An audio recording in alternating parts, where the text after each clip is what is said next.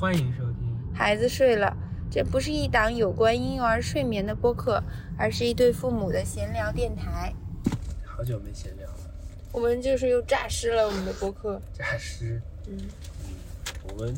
最近为什么没有录呢？太忙了，大家两个人的事儿都很多。还是懒吧，我觉得，就是没有惦记这个事儿。嗯如果惦记这个事儿的话，挤时间肯定是能挤出来的嘛。是的，没有人在管理这件事，啊，其实我们需要一个播客的 manager 嘛。就你你来 man 呢？我我 我，那不行，我员员工管理员管理那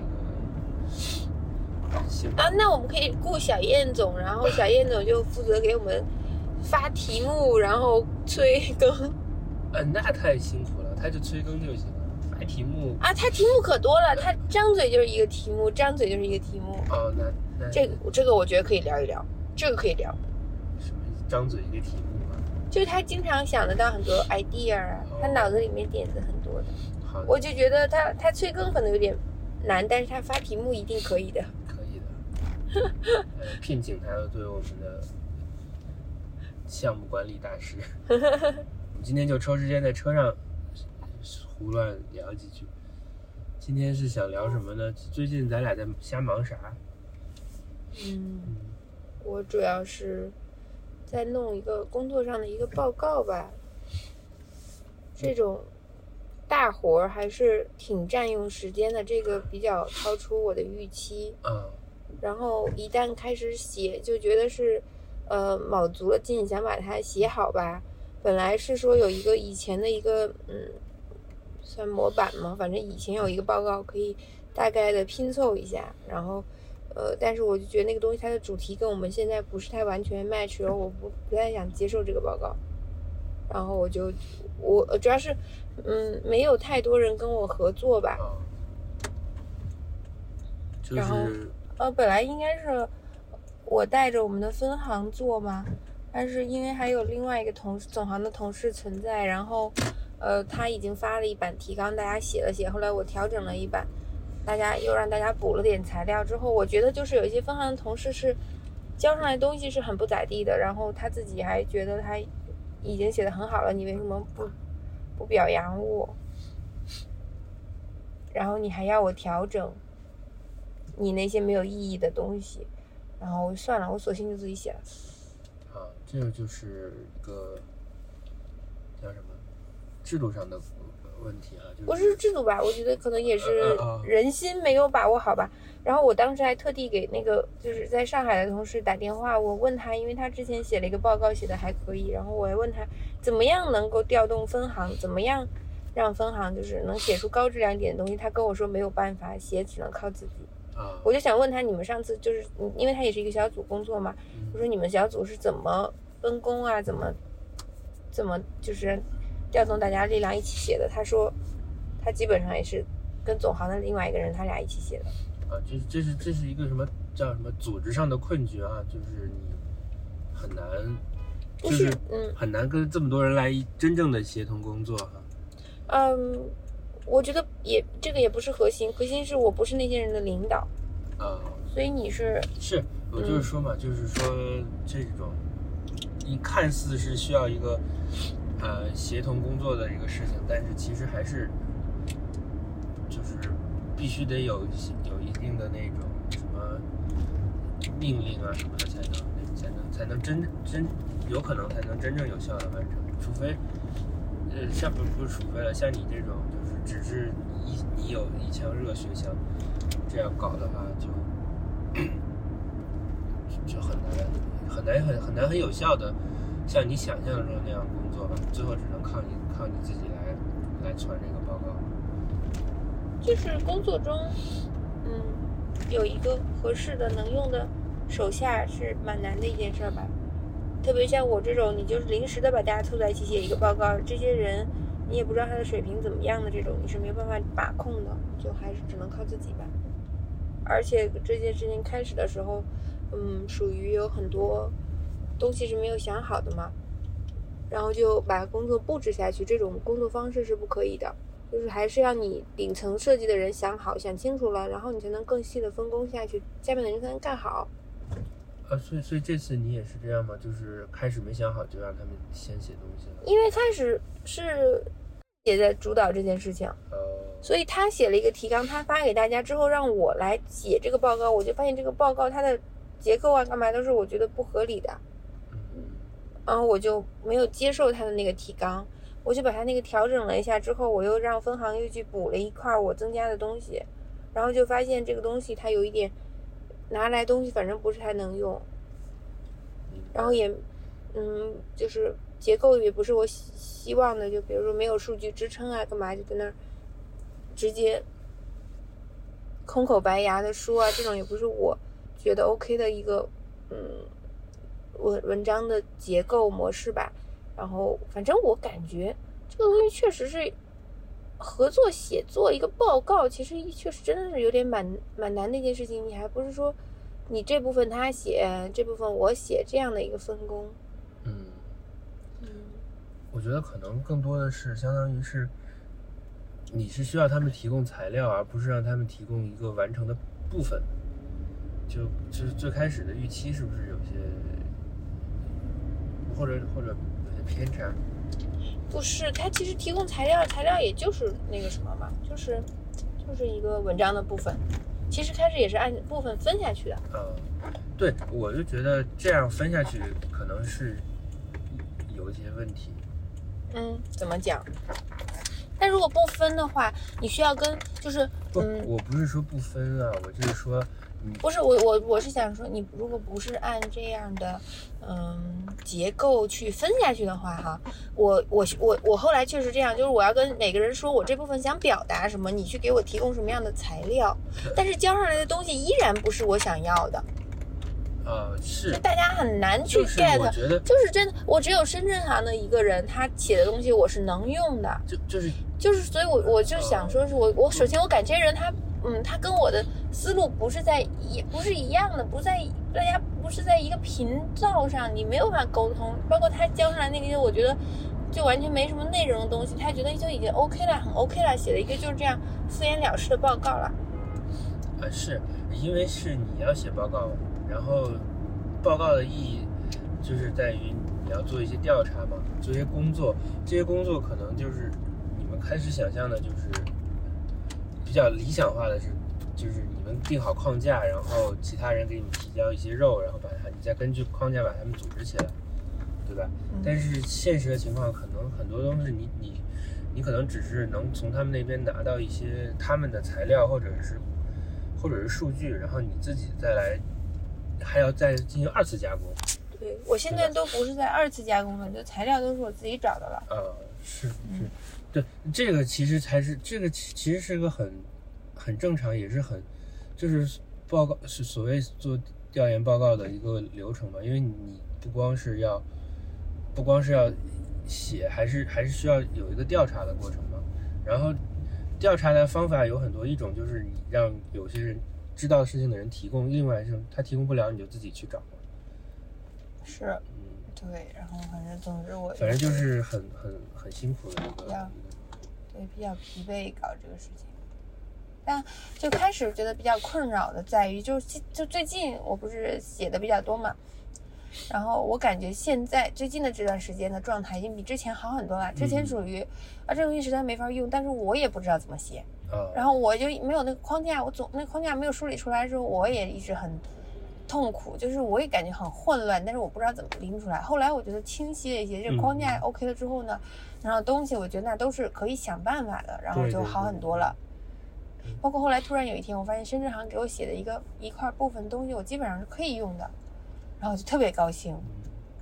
因为写那些话对我来说本来是真的是不是我擅长的事情，就我很很难去写那些虚头巴脑，看起来就有点高大上的话，都不是那些不是我嘴里说得出来的话。公文写作嘛，就是就是可能那些就是一个正常套路。对，确实我觉得是有套路的，把自己说的多么高大上的那种。不过不过我觉得你你这次还是是不是也算有收获？就是下次如果写类似的东西，可能重要的还是先。先理清楚框架吧。我觉得就后面会不会不会这样？我觉得首先下一次在下一次在遇到这种事儿的时候，开始就绝对不会让那个轻易的就把那个提纲第一天就发下去，相当于他也没有思考，呃，他也没有怎么思考，他就把那个东西弄了，他就发下去了，分行先把任务布置下去了。然后我觉得以后可能不会不会再这样干这个事情。那他的思路可能就是想尽快把这个事儿搞定。对，对要他干这事儿早就干完了嗯。，但是其实就是按你的想法，就是还是要把这个事情搞搞搞清楚。搞清楚的话，确实先得还是先要先把提纲列列清楚。就是你要想，你先把思路想清楚了，下后后面人才好配合，对吧？对，那我觉得下一次要干的话，可能从前面会再，呃，就是再再做准备工作做的充分一点吧。然后再一个就是写的方面上面，自己觉得可能也以后可以也会更有经验一点。嗯，挺好，挺好。就是还是通过这个事情锻炼了你自己哎。我真的觉得写东西是很痛苦的一件事情，你有时候就卡在一句话上，你根本就不知道怎么说，就那个意思，我知道一个意思，但我完全不知道怎么样表达出来。其实写东西这个事情一直挺困扰我，但是我记得以前那个在的时候，我就是写写写，先跟他说，哎，我什么东西不知道怎么讲了之后，就去问他，他马上就出口成章一句话，然后我就跟他说这个，哦，行好，我记下来，然后我再来写了。然后有些时候还是讲，哎，你刚刚说的我没记住，你再说一遍。我觉得就是写写写这种就好像还是输入不够，就你看的不够多。这是这是一方面吧，还有一方，我觉得一些技巧性的问题，就是你写的时候就尽量不要被卡在一个地方，纠结在那一个地方，嗯对吧？就是因为因为你写肯定是要循环往复的，要写很多遍，不会说是一遍就把它成型的，所以你卡住的地方你就往后退一退，嗯，你先意思先写到，或者是大白话先你都先先写清楚了。嗯嗯嗯有道理。你先把你先把你的那个意思表达清楚，然后再不行再找，实在不行再找人润色嘛，就是嗯用那种公文的口口吻或者是或者是什么的。嗯，另外另外你也觉得，如果你后面还要做大量这样工作，你你你有没有考虑报一个公文写作的课呢？呃啊，公文写作课啊，呃，对啊，或者你去找一些公文怎么写公文的这种文章啊。哎呀，倒是可以学习学习，但是我去现在想的比较多的是 逃离这种工作。对，因为我这种工作在在我看来是没有啥意义的。你写了个东西好，领导说好或怎么样，对对社会是没有贡献的，对对什么是没有没有什么，就是你在机构里面的一个东西。包括我们现在，比如说今天我那个活动，我就要写新闻稿，我昨天就把新闻稿写出来了，你知道吗？呃，就是，然后那个新闻稿，我就在想，我就弄那个东西，我们我们行现在也很重视这个事情，就专门弄了一个宣传部了。嗯然后这个宣传部就是来统筹这件事，以前都放在办公室嘛，然后办公室他就可能做的也没有那么专业，现在就统筹啦，什么摄影摄像啊，然后文字都放在一个地方了，嗯一个团队来弄这件事情了。然后我就昨天我就把那新闻稿写出来了，然后就看网上发的新闻稿，我就觉得这东西一点意义都没有，除了它就是就是在你们在我们的公司内是有意义的，这个你写了怎么怎么样，你办了个活动，但出去了这个楼谁这事事情啥也不是。嗯，是，就是，呃，对对，但但是、嗯怎么说呢？就是我我我想说的就是，你写作不不一定局限在就是公文写作这一块儿嘛，就是嗯你、你你可能以后还是会有有机会用得上的这个，就是嗯，哎，嗯。如果写作对你还是比较有困扰的话，对，但我感觉可能不是要通过报班的方式吧，还是我我更倾向于感觉它是一个就是顺其自然，你你还是增加阅读，增加输入，自然你就能输出了吧，还是还是积累吧。就是我以前上初中的时候有一段经历，就是呃那段时间我我我爸妈不是都上班嘛，然后我回到家就没事儿干呗，没事儿干，我不想写作业啊，我就开始看报纸，就我能看的东西只有报纸啊，或者电视，但我不知道我为什么没有看电视哦，可能因为我这样，我回家 先上厕所，然后坐在马桶上的时候，我就会看。报纸，就好像当时我们家厕所地上会铺报纸，我也忘了为什么了。这样现在想起来感觉挺混乱的，挺脏的，但反正好像就报纸就会铺在地上，然后我就会看，然后那段时间就是会每天有，每天都会把整个报纸从头到尾的看一遍，然后也是因为拖延，所以在看报纸。然后那个那段时间，我的语文就考试就总是分很高，就自己都不知道为什么。我也没学呀，我也没怎么样啊，文章我也没好好背呀。但是我的语文考试就一直就是比较稳定的分还可以。后来我就想，可能是因为我一直在看报纸，嗯，所以我感觉这个还是一个一个一直输入的问题吧。就是我在想，我现在在单位，比如说其他的，我我不会写公文，因为其他人发的那些公文，我看都懒得看。我这工作这么长时间，我没有好好特别好好的去看人家的公文。其实还是要看看的。哎呀我感觉稿什么的都无所谓了，但是有些什么别人写的报告啊什么的，还是如果觉得还对，有意思的话，还可以看看。是，就是我感觉，呃，我我现在这个工作是不是那么的完全不好啊？也跟自己也有关系吧。我从一开始我可能就不是很认可、认同国企这个组织的这个存在或什么吧，是，就好像是你不没有太能不能说不认同这种这个国企业的存在，是你不认同你，就是你不认同国企的工作方式。不是不对不不是你不是不认同的问题，是你不适应这种工作方式，适应不适对对对对，没有找工作任的时候没有何工作方式都有可取之处，只是对于个人来而言，你你可能就是不太适应这种工作环境和工作方法。对，就是当时真是有点稀里糊涂的啊！我找工作的时候没有想过自己适不适合国企跟外企有什么区别啊，或怎么样啊，我没有没有太琢磨，就确定了自己的工作。我这边基本上就是最近在做这个这个事情，做就是比较占用在家的时间吧，因为白天在单位还有很多其他事情要嗯处理。就相当于这是一个额外增加的一个工作但是在上班时间又完成不了，对，又没有时间去搞它，嗯就触发了很多加班。嗯，大概就是这样吧。再加上，嗯，在工作上还有很多其其其他的零七八碎的一些事情吧。反正每天，呃，心绪也不是特别平静。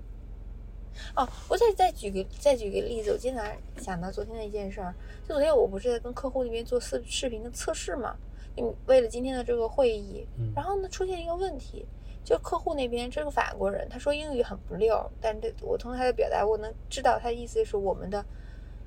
镜头没有聚焦，他看我们是模模糊的，嗯但是我们这边已经调得非常清楚了，就是我在我的镜头上能够，我的那个显示器上能看到我和他都非常清楚，嗯所以我觉得是他的问题，因为如果我这边摄像头有问题的话，我我自己都看不清，对不对？嗯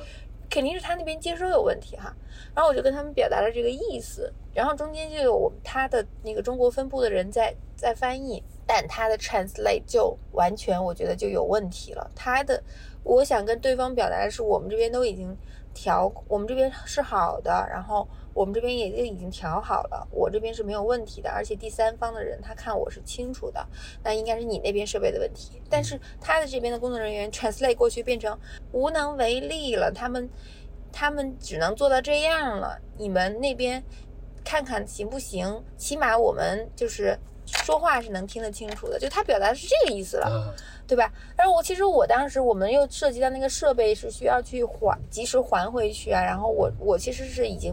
就只能测到这儿了。但是我当时心想的是，其实我们本来昨天就是一个加班的时间做这件事情吧。我其实心想的是，我陪你，我拿电脑继续跟你连着，我给你测也要测到你调清楚，因为你觉得你不能那样，我不愿意那样一个会议效果的展现。然后呢？结果他们那边就反正沟通也比较费劲，也开始其实那个人在努力，他找了一个技术人员在调，后来又来了一个女的，就莫名其妙的不知道他们说了什么，他说好了就这样了，我们就这样了，我们不调了，我们可以下线了吗？这事儿就这样了。然后我他们的中方代表也说 OK OK，起码我们能听得清楚，好，这事儿就这样了，就他们觉得可以了。那我就很不愿意能这样澄清，但是我也无能为力，我就后来我就跟我的领导说这件事情，我的领导的态度也是出乎我的意料，就是我其实当时我我明白他的意思，我自己心里想的也是这样，就是这件事情对我来说其实是没有影响的，只要我们的领导不知道对方是看不清楚我们的，因为我们这边能看清楚了。然后我的领导只关心，那咱们看得清不清楚？咱们看得清楚了对吗？咱们能清楚的看到他，然后咱们自己也是清楚的是吗？行，那就行了，管他们呢。哦，就是他的第一反应就是这个，嗯就是我会觉得，嗯，就是，当然，我觉得最终是我们没有办法干预别人的，但是你是不是？我本来我是觉得他们的这种工作态度，法国人这个态度，我觉得还挺有意思的，就是 哦，我都想着要怎么怎么样，牺牲我的时间来配合你，但你竟然这样就放弃了，我觉得事儿挺逗的。但是站在我领导角度，他完全不 care 这一切，我不 care 你的工作态度什么样，我不 care 对方怎么样，我只 care 我的领导会关注的事情，就他清不清楚，对方清不清楚啊，已经可以了，就 check 了，就其他的不要管了。那那他们不测就不测吧，就就是我感觉还挺挺逗的。你怎么样把你的工作思维调到像领导那样吗？然后怎么？呃，对，就是呃可能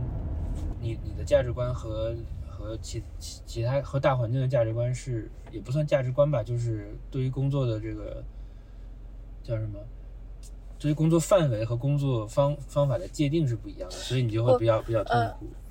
对，不是我我我其实也不觉得我有义务要让他们调清调干调清楚吧，但是我感觉的是我跟我领导的点不一样。啊，是，就我感觉点就在于就是说，就特别逗，这事儿挺逗的。那我跟你汇报一下，跟你讲一下这个整个这过程，反正最后他们那边是嗯不顺利的，呃，但是他就是觉得啊，我不 care，你你有没有这么想过？就是你的领导要处每要处理很每天要处理很多事情，嗯然后其中这个事情他就交给一个手下，比如说你就是去测试这个事情，他就希望他他每天头很大，他希望听到的哦所有的消息都是过来说，哎，这边测试好了，没问题了，然后什么什么，然后然后突然你跑过来跟他讲这个细节，他可能就会很、嗯嗯嗯。很就我就是明白对吧？但是你知道吗？就是我觉得又很奇怪在于，对，那我那我觉得我也需要调整一下工作方式吧。就是我其实很奇怪在于，其实我也是觉得哦这东西没问题。我我不是在榨取你的工作方式啊，不是不是我只是在但是我在还原你这个场景。对，我知道，不是你这样，没关系，我不在意这个，就是我们一起讨论嘛，我不会觉得你在榨取我，我就在对讨论这件事情。就是我感觉是有点矛盾，就在于，比如我以前也是这样，没什么事儿我就不汇报的一个工作方式，对吧？我觉得这样比较清爽。是但是他又会很多事情问你，你弄了吗？你怎么了吗？然后他又会很 care 那些细节，嗯然后你就那就养成了习惯，就说那行事无巨细的我跟你汇报汇报。但你现在展现出来，他可能他又不那什么，可能汇报的时点也需要再琢磨琢磨我觉得我。觉得这是因为这是人的问题。如果你领导是一个机器的话，你只要你的信息传达给他，他就不会有问题。但是他是一个人，他是一个人，他就会有自己的，就是怎么说呢？一方面他又很很忙很烦，他不希望所有经常会被打断，然后嗯嗯嗯，被那个呃，就是就是时间被工作时间被所有的手下冲得七零八碎。嗯希望自己有自己的的时间把自己的事情搞定，或者怎么，或者清静一会儿。嗯嗯，另一方面，他又不放心你们，对，对吧？就是人就是很矛盾的。完美的手下就是既能事无巨细的汇报给领导，又不让领导觉得很烦。但是这种人是这种手下是不存在的，嗯所以说这个事情你也不用，我觉得也大可不必纠结。你你要汇报你就汇报，你不你要是想清爽一点你就清爽一点，就是任何一个手下都很难把一个领导伺候的服服帖帖的，是吧？嗯这个这个就很很很，就是还是不知道我这个你好像刚讲反了，领导把手下伺候的服服帖帖。对好吧领导领导就不是伺候手下了，手下伺候领导嘛，领导是指导手下。对，不过我这个想法可能是基于我这个看事情的方法，我就非常喜欢二元论这种，就是，但是不，我不知道我这个是不是真的现实中是是这样子的，就仅供参考。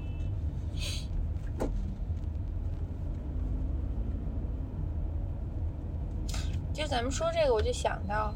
之前我们上一次面试的时候说的那道题，就你怎么样向上管理。哦其实这个就是一种向上管理吧，向上管理就找到一个你跟领导沟沟通比较同频的一个沟通方式，然后就才才能把工作效率调整到比较高吧。是，那行，我说的那么多了，你你怎么最近在忙些什么？你工作遇到什么问题？嗯，我还在忙，我还在忙我之前的那个事情，但是我就是怎么说呢？呃，我我我我基于我未来很长一段时间的工作状态的一个担忧吧，嗯或还有一个工作效率的担忧，这个前提下，我开始着手转换我的工作流，嗯然后所以就这段时间也付出了很大的代价，展开说说。就是呃，我我之前的工作流就是就是想一个方案，想好了之后把它用 A 软件建成一个模型，然后用 A 软件把它渲染成效果图，之后呢，呃，再用 B 软件把它画成平面、立面、剖面，或者是这些相关的图纸，然后再用 C 软件来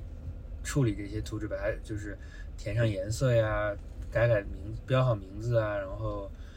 然后把它排版排版嘛。当然我是说的比较简单化，就是大概这一个工作流下来需要七八个软件。这是呃，这这软件只是一方面，软件就是用的比较多，主要是有大量的重复的重复性的工作，嗯就是就是先建立一个模型，再把它再把这个模型画成就是平面、立面、剖面嘛。像平面还好，因为画平面也是一一种思考的过程，倒不算重复劳动。但是徒手画立面、画剖面，现在就是觉得就是纯粹是在，也不算是浪费时间吧，但是就是确实效率比较低。因为你平面做一些改动的话，你后面这些剖面什么的就得就重复的工作量很大，嗯所以我就是呃，就是想转换一下我们这个工作流，嗯然后呃，现现在呃，而且我觉得我自己以后很长一段时间可能就是我的这个小小的工作室只有我一个人，嗯所以后面这大量重复性工作都是我一个人要来面对的。嗯我觉得就是这样太占用时间了。基于效率的考虑吧，我觉得还是想换一下。然后呃，我我们这个行业一直最近一直在推行一个概念叫 BIM，就是全信息建筑模型嘛。嗯呃，当然这是一个很大的很大的概念。然后在这个概念下面有很多就是呃支撑这个概念的软件。嗯，我就是在纠结了很久之后，从那个 Revit 和 ArchiCAD 这两个软件中选了一个。嗯选了一个比较清爽的叫 ArchiCAD 的软件。它这个软件的好处就是把我刚才说的工作流里面的百分之，至少能把百分之五十的工作整合在一个模型上。嗯然后我画，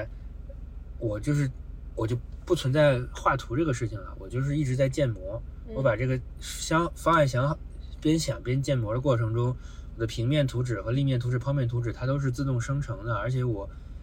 想要多少个剖面，我就是在模型上设定位置，它就自动按照规则给我生成出来。嗯这样就好处就是一是效率很高，二是我能思考很多东西。就以前是你得把剖面画出来，你才能发现问题在哪儿，然后再去解决。现在我我画平面的时候，我只要咔这边抛一段，我边画平面边看这个断面是不是有问题，我就可以边调整。嗯这听起来是不是非常的理想，嗯非常的好？嗯哼而且对，而且 ArchiCAD 不管 ArchiCAD 还是 Revit，它可以也可以渲染，就相当于我可以把渲染的工作也整合到这个这个模型。嗯这个是一个非常理想的一个工作状态。嗯然后，但是我现在碰到了几个问题啊，也是让我在转换工作流的时候非常痛苦。当然，这个转换设计软件必然会经历很多很多这个波折的。我就想，我本科的时候第一次学用 SketchUp 建模的时候，也就是那个时候也是有很多功能你不会用，你不知道有这个功能，所以你用的时候就就效率很低，然后很很崩溃。当你知道了有这样一个功能可以解决你的痛点的时候，你就会觉得我靠，前一晚上的夜白熬了那种感觉。但是当时的学习软件基本上没有什么途径嘛，就是自己瞎琢磨。现在学习软件的速度快多了。我我之前那个项目第一次用 Rhino 用犀牛来处理这个模型，上手的速度比我想象的要快很多。所以我这次也非常自信，我觉得我能很快的就把这个软件搞定。嗯，但是我错了，因为呃以前不管是 SketchUp 变成犀牛还是什么，这都是一个建模软件，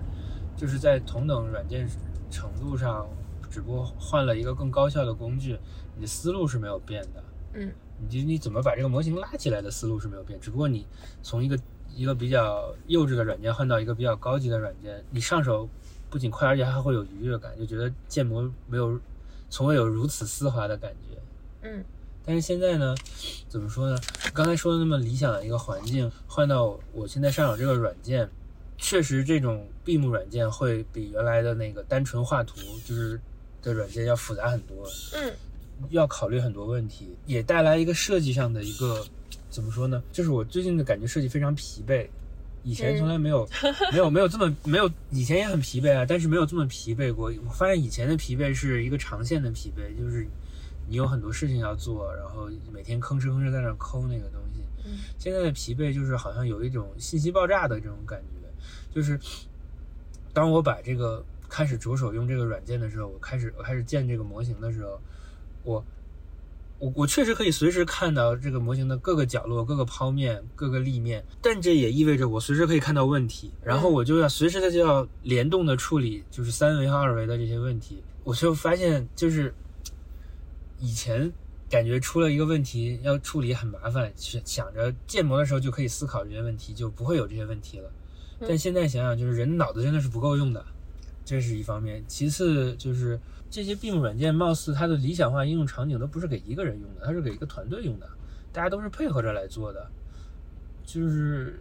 我感觉这个对于一个人来说，工作量还是有点大的。这一段时间，我就是在，首先我也不是在纯单纯的捣鼓这个软件，我是在我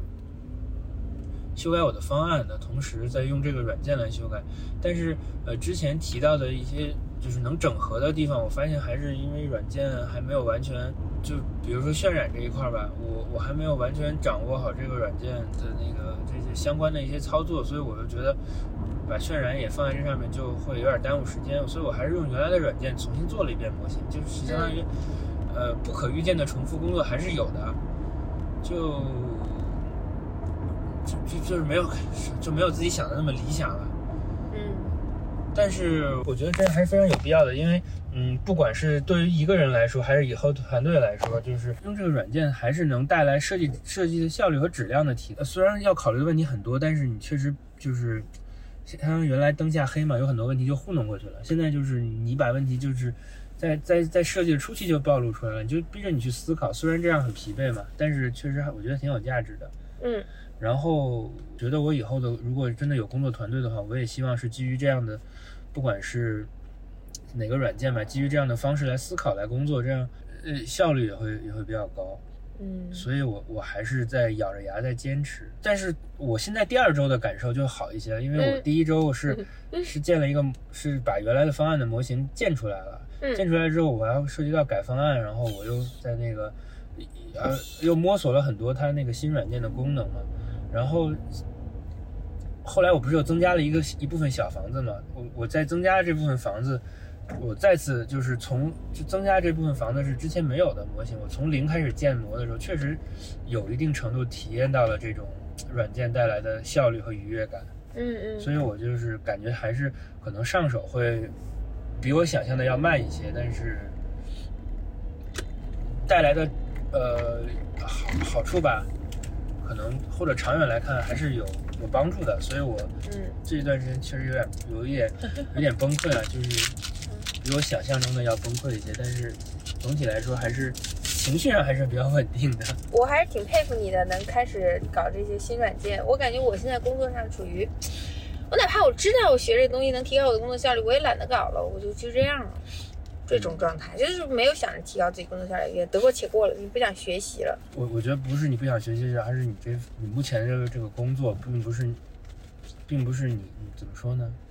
就这这份工作目前还没有在 PUA 你，你还没有为他准备为他献出一切。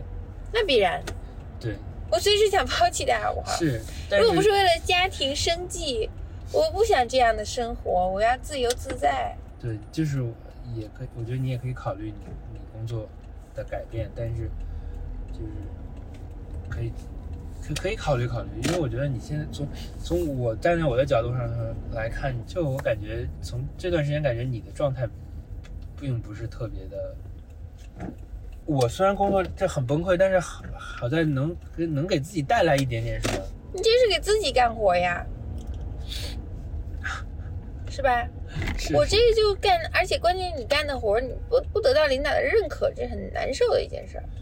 那我们这样还是晚上继续录。晚上还还有啥要聊的？我不知道你还有别的要说的吗？呃那就先这样吧。行，那就这样。好，感谢收听，孩子睡了，嗯感谢大家没有叫什么取关我们。谢谢大家。嗯，行，那就这样吧。好，拜拜。你可以不要那个什么，继续录着，再继续跟大家聊聊。嗯可以，嗯，那你先走吧。好，拜拜。嗯，祝你今天活动顺利。好了，现在我把送到了单位，然后我现在呃一个人开车回家，回家接着今天的工作。我之前一段时间呢是呃前几天吧，都是跟他一起到他工作单位这边，然后我下车找个咖啡馆工作一天。然后今天可能就有点累了，所以就想回家，嗯，